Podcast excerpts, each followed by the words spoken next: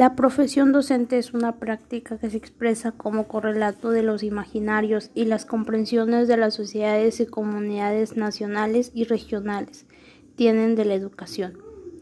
El correlato de la profesión en los ámbitos sociales y culturales lo constituyen por una parte las expectativas del servicio al cual se adscriben y por otra la estructura legal en la que se apoya su ejercicio.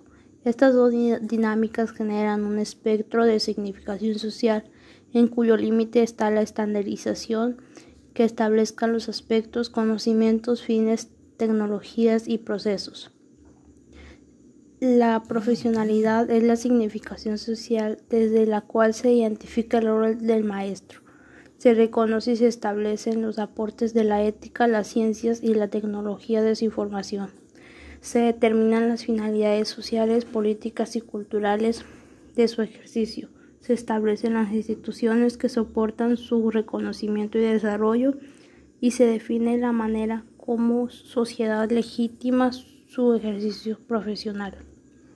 Desde el punto de vista de las expectativas de servicio, la profesionalidad del maestro se debate entre las insistentes exigencias del eficientismo resultado de la implicación tecnicista del pensamiento político neoliberal y la insistencia y exigencia de la sociedad civil de contar con su labor para promover la formación de sujetos integralmente educados, socialmente responsables y críticamente posicionados, generando tensiones en términos de su valoración.